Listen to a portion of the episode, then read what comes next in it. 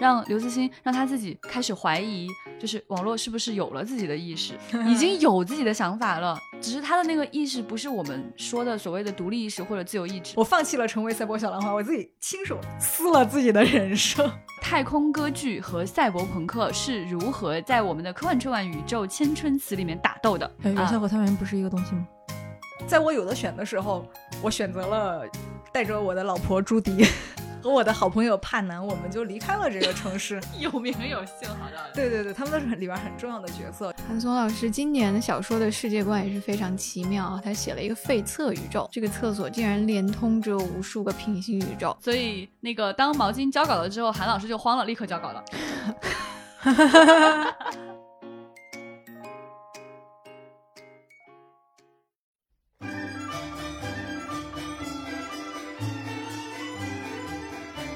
大家好，欢迎大家来到由未来事务管理局和喜马拉雅联合打造的丢丢科幻电波，丢丢丢丢丢。大家好，我是这期的主持人，未来事务管理局的局长。刚才开场的是小浪花。大家好，我是小浪花李不称，给大家拜个晚年。跟我们一起搭档的还有船长。哎，大家好，祝大家元宵节快乐。对，今天就是元宵节了，所以今天要吃圆圆的东西。不管你是吃元宵呢，还是吃汤圆呢，总之是圆的东西。元宵和汤圆不是一个东西吗？啊，你该不会以为是同一个东西吧？它就是一个东西啊，它不是一个东西。所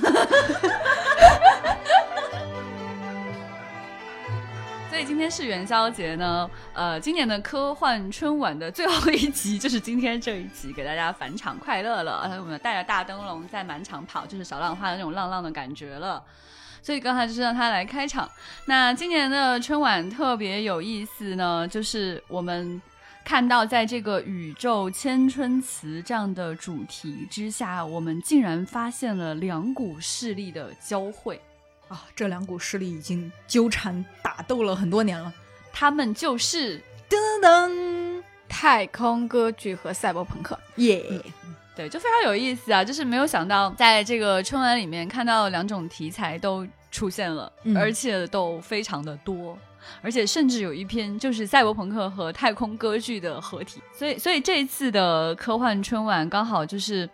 卡在这样的一个时间节点呢，我觉得也印证了当下我们的很多的想法在此交汇。一方面，我们的生活正在急速的赛博化；另外一方面呢，刚好在这个呃年二九这一天呢，那我们的这个火星探测器天问一号也被火星成功捕获了。所以就是这样星辰大海和逐渐赛博化的这样的一个交汇节点上，我们意外的收到了两股势力来很多来稿。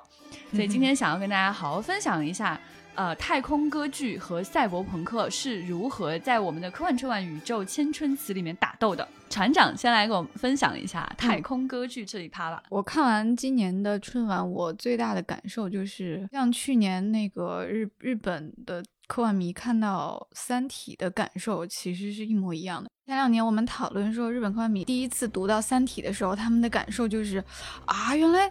太空歌剧这么过时、这么古典的一个题材，居然还能有人写的很好看，嗯，然后今年我完全就是这个感受，嗯，对，有三篇太空歌剧题材的小说，就是我本来以为哈，就春晚办了五年啊，就是有关于。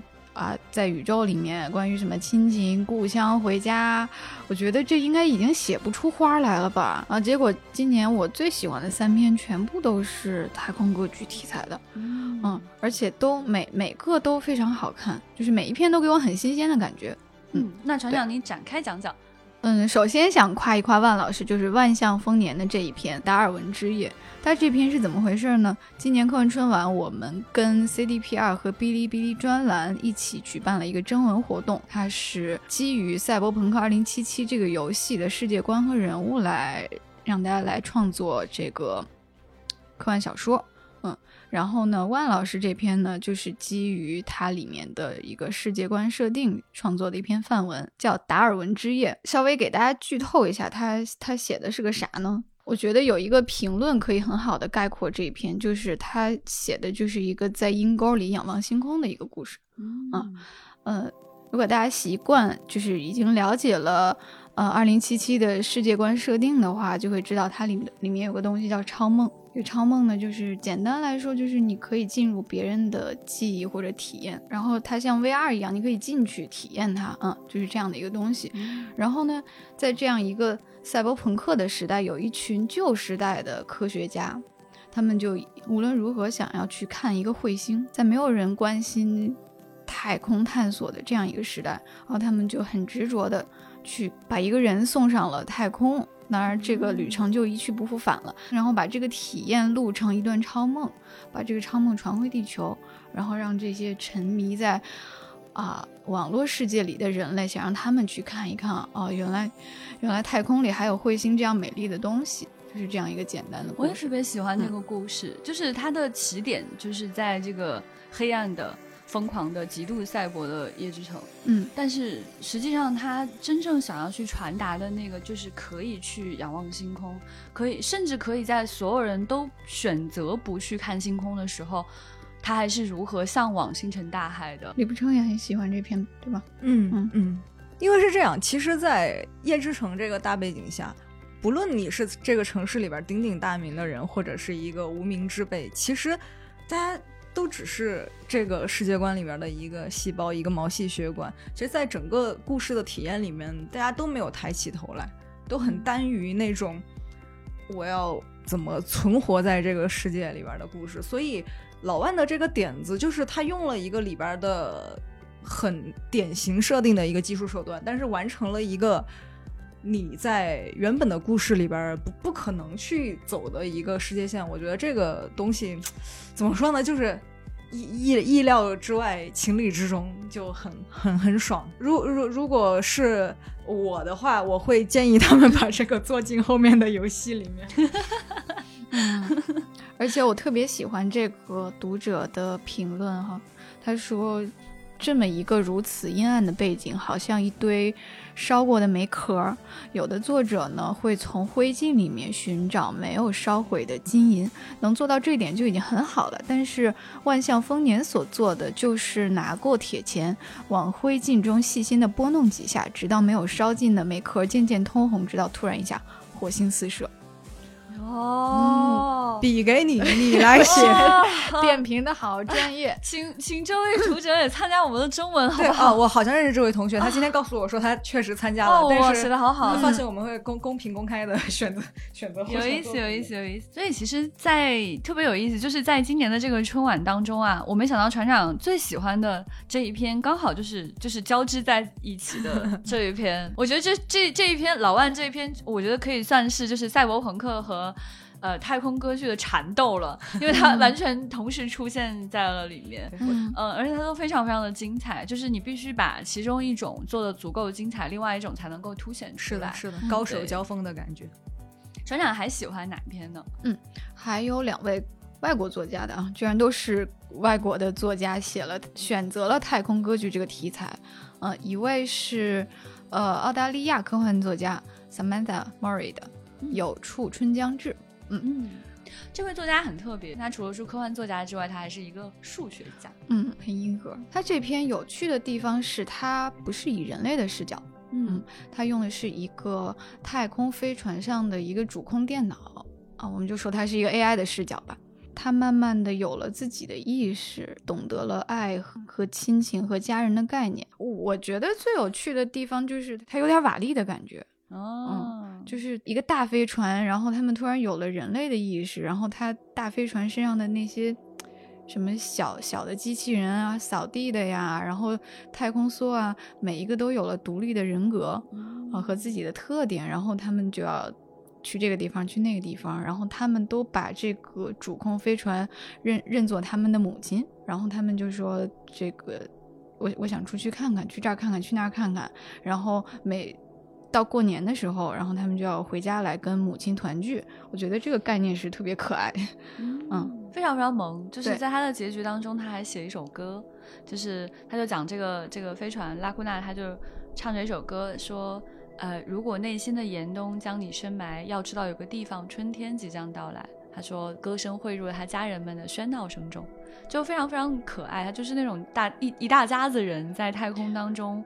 呃欢欢乐乐的过年，还要去各个地方继续旅行的这种很很浪漫的唯美的感受。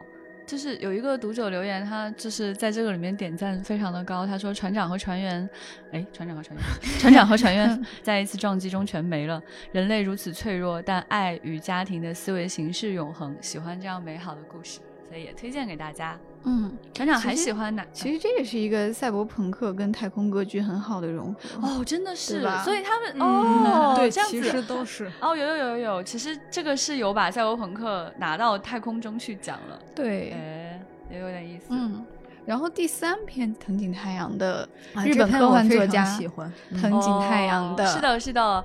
今年的科幻春晚里面呢，就是压轴的，就是大家都非常喜欢的日本作家藤井太阳。嗯，他这一篇的意境确实很适合压轴。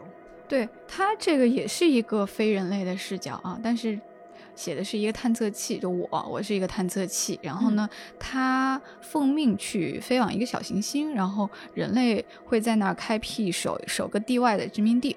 然后呢，他又飞了两万多年啊！他在这个漫长的航程里面，睡一会儿醒一会儿，睡一会儿醒一会儿。然后他经历了人类文明的沧海桑田。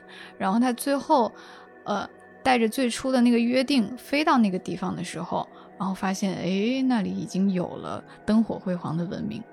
嗯，是这样的一个故事啊，好可爱。他写的这个呢，就是我觉得他是一个，呃，文字功力特别强的作者。就是在他的这个文字当中，也成功的就是在五千多字里面驾驭了一个跨越万年的这样的一个故事，而且他这个我就是这个探索飞船叫做白鸽一号，是的，就格外的可爱。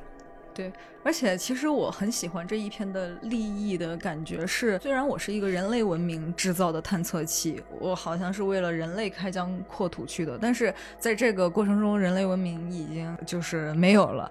但是我发现宇宙里边是有新的文明在萌发的，就是在有有新的生命在诞生。我觉得这个感觉放在结尾的地方就会非常的有想象的空间，而且大家都很喜欢这种，就是新的文明不断延续。虽然可能不是人类自己，但是如果是别人的话也很好。嗯嗯。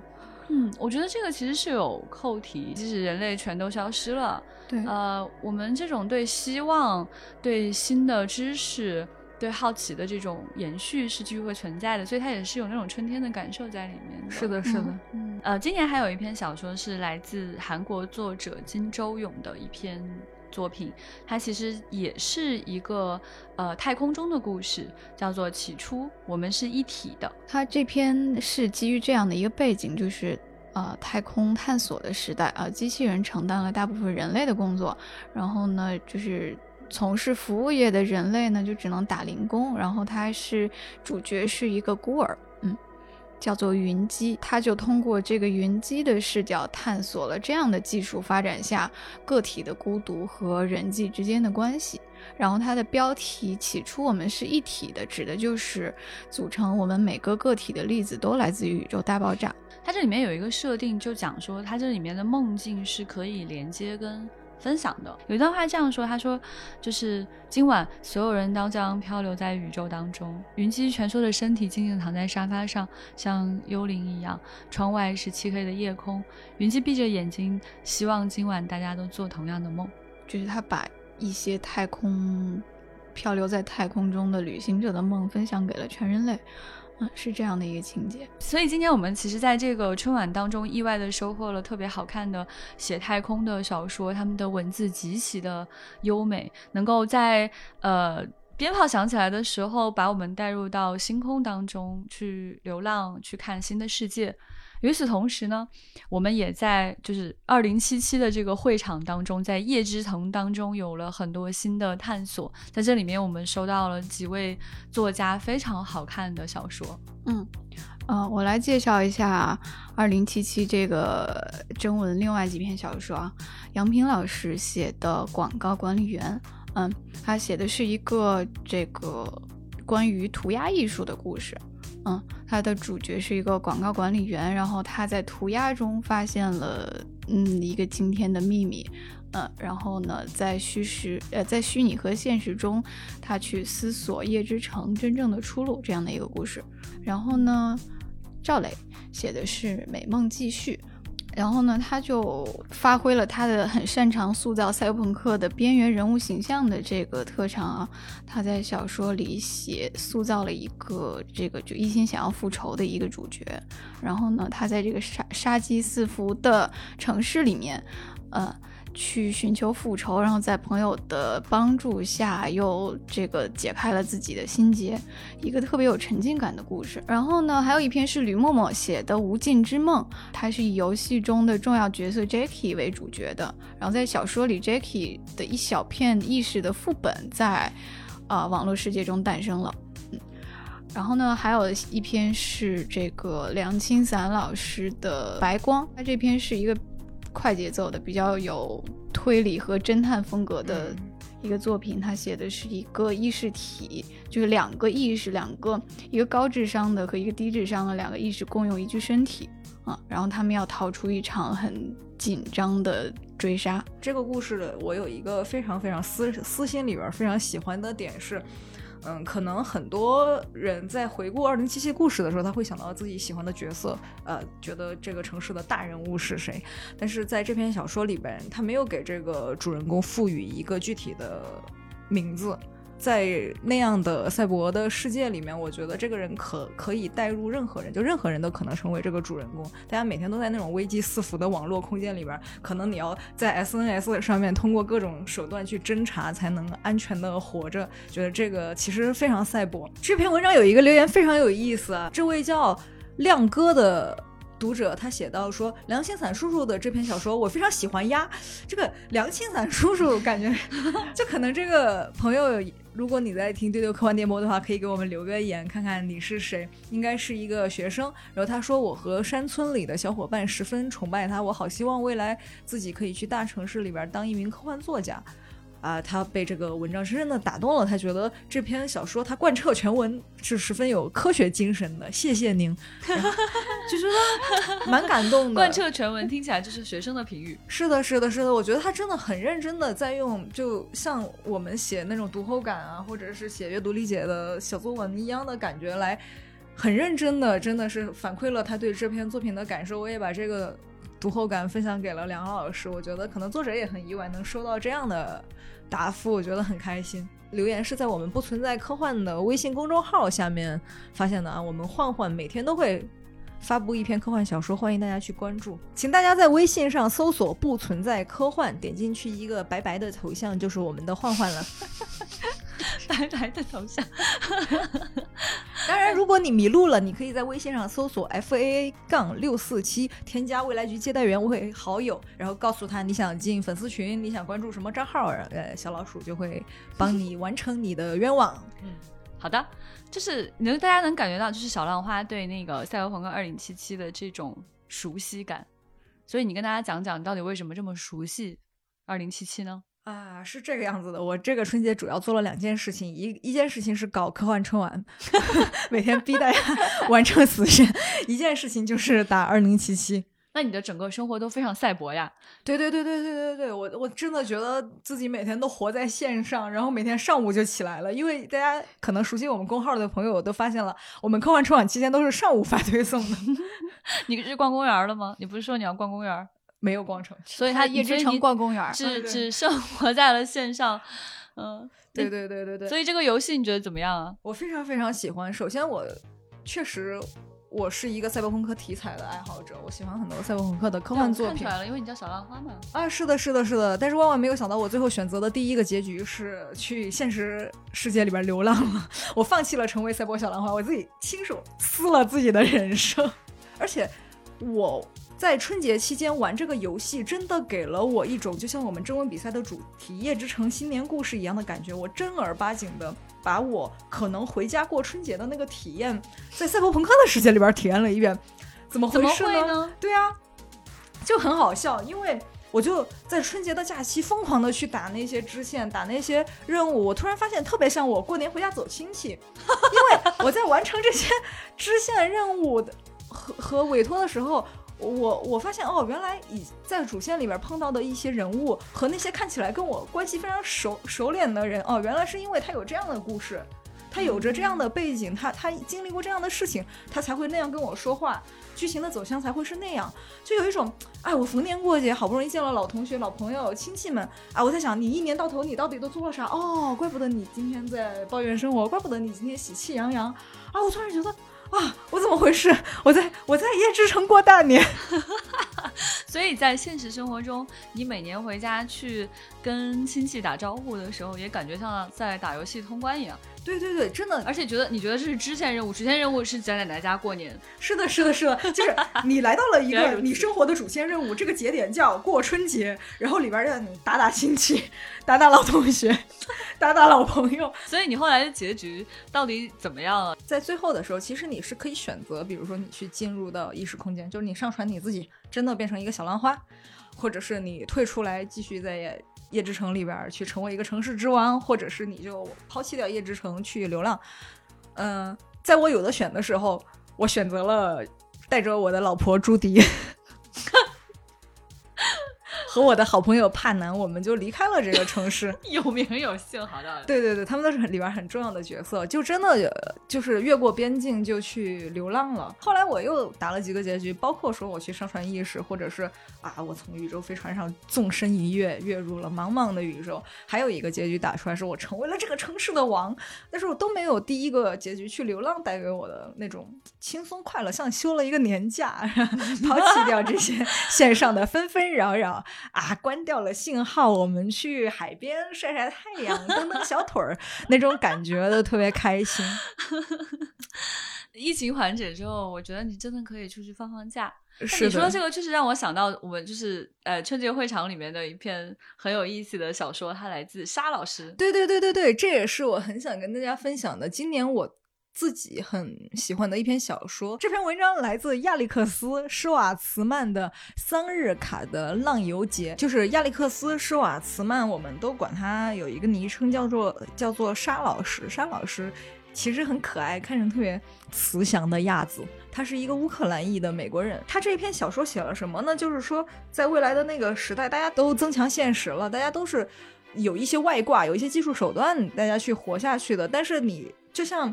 很多文化背景都有像间隔年那样的一个习俗，在它这个里边就有一个叫浪游节这样的，它不能算是节日，它有点像的间隔年那种，对，它是它是一个很长时间的一个经历吧，算是，就是你要脱离掉网络，脱离掉那些技术和设备，去完成一个成长和蜕变。然后这篇小说里边，我觉得很感动的是最后那个人他经历了一些就是脱离那个网络世界的那个。痛苦之后，他最后说：“那我们从哪里开始呢？我们就从去画一个芦苇发芽开始。我觉得啊，也也是那种啊，我我来到现实生活里边，我成长了，我迎来了春天的感觉。我突然发现，其实这个春节就是前一个春节过去了之后，我突然开始就是不管从线上还是线下，都在让自己选择就是更现实的一种生活。春节假期结束的那两天，我突然买了一堆花。”我又开始种今年份的花了。我真的是把游戏打通关之后，我突然反应过来，我说，哎，因为我今年是第一次没有回家过年嘛，我说，哎，少点什么？我发现今年没有闻到过腊梅花的味道。我发现北方好像不太种腊梅花，很少啊。嗯，我就上网买了一株腊梅花的苗。嗨，那这遥遥无期，明年希望明年冬天能够闻上它。然后我发现我去收拾。去年死掉那些花花草草可以集体闻到你的花哈。好的，那些花花草草都死脆了，就死的干的都脆了。你看看你这个吧，你这个真的，有没有人走进你的家，就会觉得这个人一定是缠在网上了，你是接上网线了吧？你的脑子是的，是的，是的。对，所以就是我，我觉得就是你会真实的看到，就是呃，有个人在你的生活当中。他因为过于沉迷于网络，他现实生活中的花都死到，就是一碰就完全化掉了，完全碎成粉了。对，就是这这种感觉其实非常非常的科幻。就是我我就觉得说，其实呃，在很多小说当中，包括电影当中去描述的这种赛博的生活，真的离我们很近很近了。是。所以他今年的这个小说当中，我觉得有一篇也是非常瞩目的，就是周温这一篇小说。周温这一篇小说叫做《风言之茧》。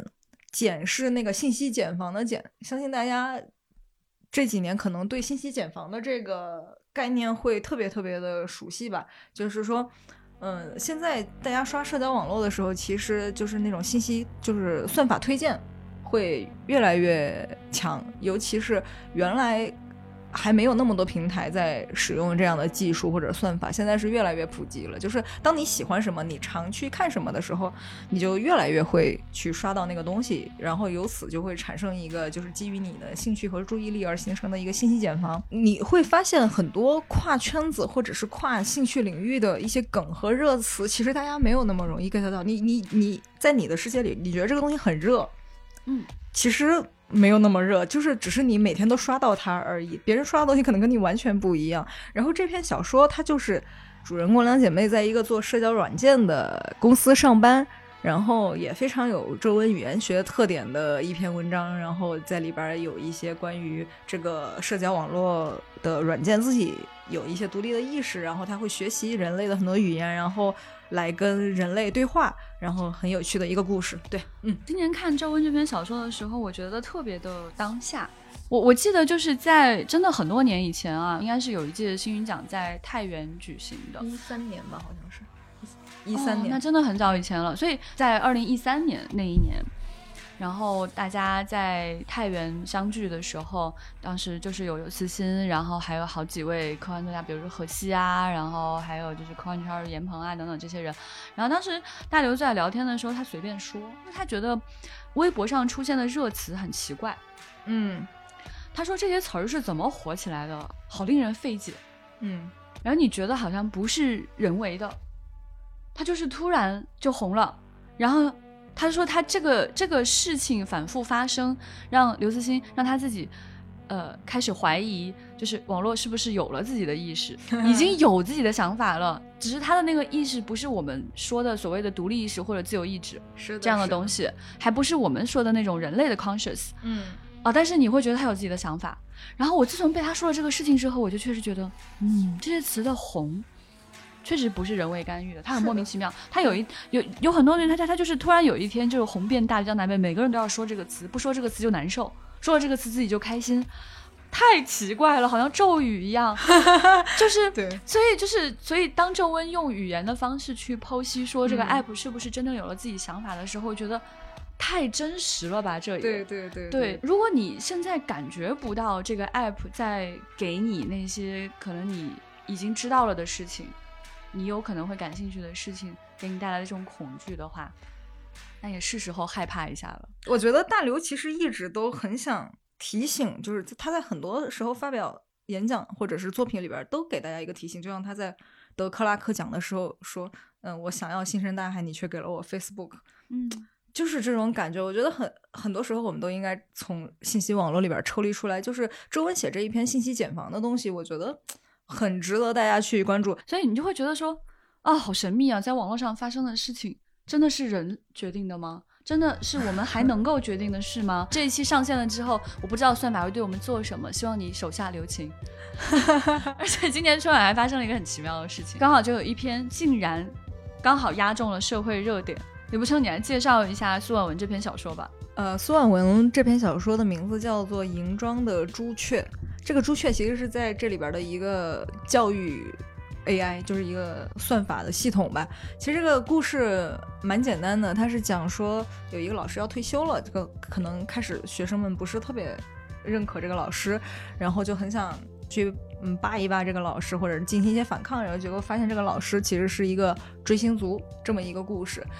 呃，最后当然是一个 happy ending 了，但是我就不在这里具体剧透了。我觉得这里边有一个很有意思的东西是，就是这个朱雀，嗯，它是一个系统。其实现在它这这个设定也是一个特别贴近现在现实生活的设定，就是你怎么去给学生评分。其实我们小时候上学的时候没有 AI 系统的时候也有这个东西。就是操行分，你考试的分数，你的操行的分数，德育分数，还有小红花，对对对对对，小红花是一个公开处刑的东西，对对对对，其实有点这个意思。它里边这个朱雀就承担了一个这样的功能，包括它里边，比如有一些典型的好学生，就是很能迎合这个系统的评分的机制，然后变成了一个大家都觉得哦，这个学生很好，可能有的学生就没有那么能够适应这个东西，所以这个银装的朱雀不是说在树上叽叽喳喳唱歌那个，而是讲的是这个系统的故事。评分系统真的现在是一个蛮大的，就是黑镜里面那一集，它讲的也就是这种人的这种互相评分，以至于就是社会形态已经发生了一些扭曲。然后之前我有看到过一个就是喜剧科幻，就是模模拟 Star Trek 的一个喜剧，叫 Orville，里面其实。也有一段是这样，就他们到了，呃，一个呃星球上，在这个星球上，所有人都是给对方打分的。如果你分数非常低的话，你甚至没有办法去咖啡馆。然后，如果网络上所有人都给你就是否定，就如果肯定否定，然后如果你的否定达到了一定数量之后，你甚至要去死刑。就是到到这样的一个星球上，他描他描述了这样的一个星球上的一个一个状态。所以，就是点赞跟否定这件事情，在网上对于很多人来说是很容易的一件事情，因为它过于容易了。因为所有 app 的设计都让你很容易去做这样一件事情。也就是说，你在榨制别人，你在评价别人是好是坏，就那么一念之间。是的。然后你不会去思考说，当你去否定他人的时候，到底会产生什么样的后果？嗯。嗯，所以这个，所以他写的这个故事也让人产生了非常强烈的这种心理的共鸣，跟其实挺恐怖的。这个故事其实，因为孙晓文是一个蛮就是青春蛮活泼的一个画风的一个作者，其实这个故事最后结局也很温情，但是它带给我们的这个设定和思考其实是很恐怖的。嗯，有有读者在评论里边说这个故事有郑渊洁的感觉，我觉得确实说的也很对。对，郑渊洁其实写的童话挺吓人的，是的，是的。推荐大家去读这一篇，对，叫《银装的朱雀》。然后苏婉文是呃，她不仅是个科幻作家，她还是一个独立音乐人这样的小姐姐。是的，是的，是的。而且她是北京大学的艺术学硕士。所以大家可以看到，就是在当下，我们的科幻作家，他们作为思考者，他们在用科幻这样的一种思维方式，在思考哪些话题，然后他们如何去看待这个世界。嗯，所以今年的科幻春晚里面有好几篇，他们给给的世界观是非常非常有意思的。嗯，而且印象深刻的分别有哪些呢？其实第一篇就是打头的一篇是洛林佐的《一年之计》。就是他这一篇，洛林佐就是阿屯，他也是对对对，九州的作者之一。对，是的，是的，就是这一篇作品其实也蛮贴近现实的，也挺赛博的。就是他讲的是一个主人公是程序员，就是在这个世界里边，人老到到了六十岁，你就应该去冬眠，然后每到过春节的时候醒来七天。我觉得这个其实跟。那个沙老师那一篇断网期间，就是你要成长叫断网期间，有一种相互呼应，就是你年轻的时候，你你要成长，你就应该断网七天；你老了之后，你就把自己上传了，啊，每每到春节出来现实生活里边活七天。我发现大家就感觉有一个 有一个春节宇宙的感觉，对对对对对，这个蛮有意思的。船长呢？嗯，韩老师的这篇，韩松老师今年的小说的世界观也是非常奇妙，他写了一个废册宇宙。就是厕所的厕，对对，就是说去到了东北，主人公去到东北，发现那里存在很多废弃的厕所，然后呢，他在这个废厕里面发现了这个厕所竟然连通着无数个平行宇宙这样的一个设定。今天我还看到有读者在聊这一篇文章，说啊，不愧是韩松老师，说哎，真有味儿啊，各种意义上的。还能这么弄？我发现就是大家很多时候，就是我觉得韩松老师是一个真的很难评价的人。但是你看完他的小说之后，你真的就会有这种感觉，很真诚的，还能这么弄，真带劲儿啊！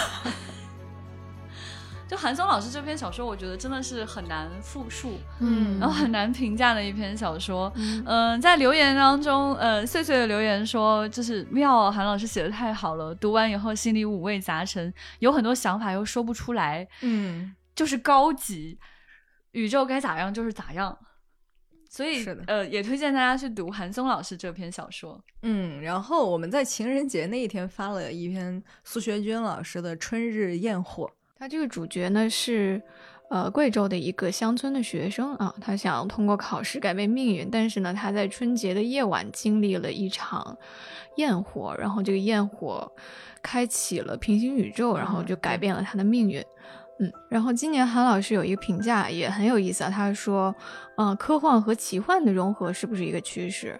呃，今年我们刚好有还有三篇小说，就是很有奇幻味道的科幻小说。一篇是尼日利亚科幻作者伊诺森伊洛的，叫做《寻找快乐》。他写了一个非洲的小男孩，然后他去他的生活呢很不愉快，他就想要去买一种可以获得快乐的这种快乐药水。嗯，然后还有一篇呢是房泽宇的《除夕》。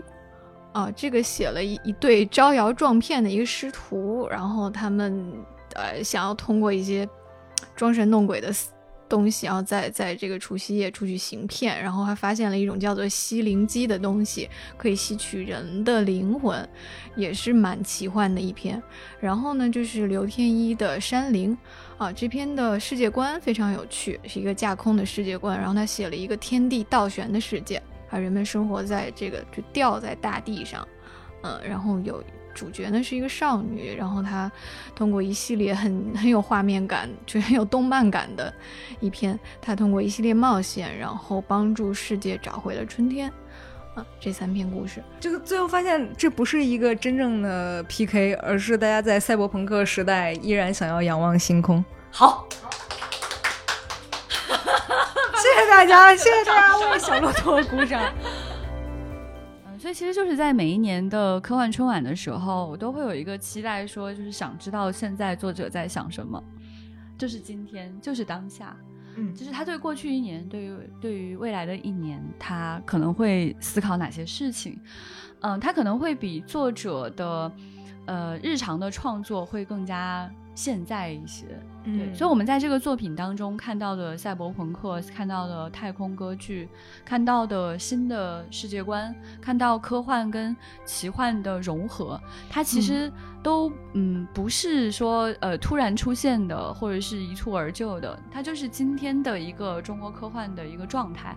它也并不仅仅是因为我们用了“宇宙”这个词，或者是我们邀请大家写一些蔡博朋克的东西，就限制住了大家想要去做事情的这种心情。你看见大家在自由创作的这个空间里面，想要去触碰这样的一些话题，嗯，它给到我们非常新鲜的感受。然后非常呼应正在发生的事情，以及未来要去发生的事情，比如像养老这样的一些话题，像 App 正在改变我们人生这样的一些话题。嗯嗯，在这个里面还有一个要跟大家隆重推荐的作者，噔噔，它就是一只猫，它叫做宇宙毛巾。宇宙毛巾是毛巾这只小猫咪的微博账号，它的名字就叫做毛巾。然后船长给他写过一个简介，就是未来局的特工啊，他在管理时间线的任务。大家知道猫是很喜欢玩线团的嘛，所以就整理时间线这样的事情呢，或者把它搞得更乱呢，确实是猫会擅长做的事情。然后这只小猫咪它非常特别，它是一个呃美短的花纹，但它是曼基康。曼基康是什么特征呢？就是脚短，脚非常非常矮。对，我好喜欢毛巾的脚，矮脚猫。船长说，但是这只小猫咪的鼻尖可以蹭到宇宙。那所以在春节期间呢，他写了一首诗，啊，与此同时他还发布了一段小视频。这些视频有一些是呃他的出镜，还有一些是他的主观视角。然后在这个视频里面呢，你可以听到瓦尔达奶奶的声音，啊，闭上眼睛，海浪的声音，猫毛落了下来，类似于这样的一些东西。嗯，毛巾写的也是太空歌剧呢。没错，嗯，作为一只小猫咪呢，呃，它是非常非常仰望星空的，而且它为什么要叫毛巾呢？想必大家都是非常清楚了。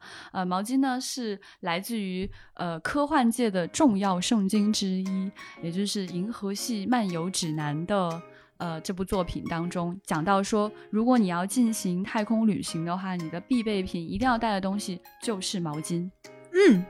不过要让我跟大家安利毛巾的话，我就会跟大家说，大家去微博上搜索“宇宙毛巾”，然后你就可以吸到一个圆圆软软、毛乎乎、脚短短啊，脚脚超级可爱的小猫猫，你去吸它就好了。我超级爱吸毛巾的，它的脚特别可爱，请大家一定要注意它的脚。韩老师是这样评价毛巾的啊。小猫咪的诗写的真好，的确，一切莫过猫粮，莫过爬架，莫过星月，莫过头顶。人类要是能做到这个，就太好了。而且韩老师还在一篇总结科幻春晚的微博里边写到说，感觉小猫咪最快乐，它比所有人类都快乐。呃，要跟大家讲一个小小的花絮，就是在今年春晚之前呢，脱稿的两位作者就是韩松跟毛巾，然后为了催稿呢，就是。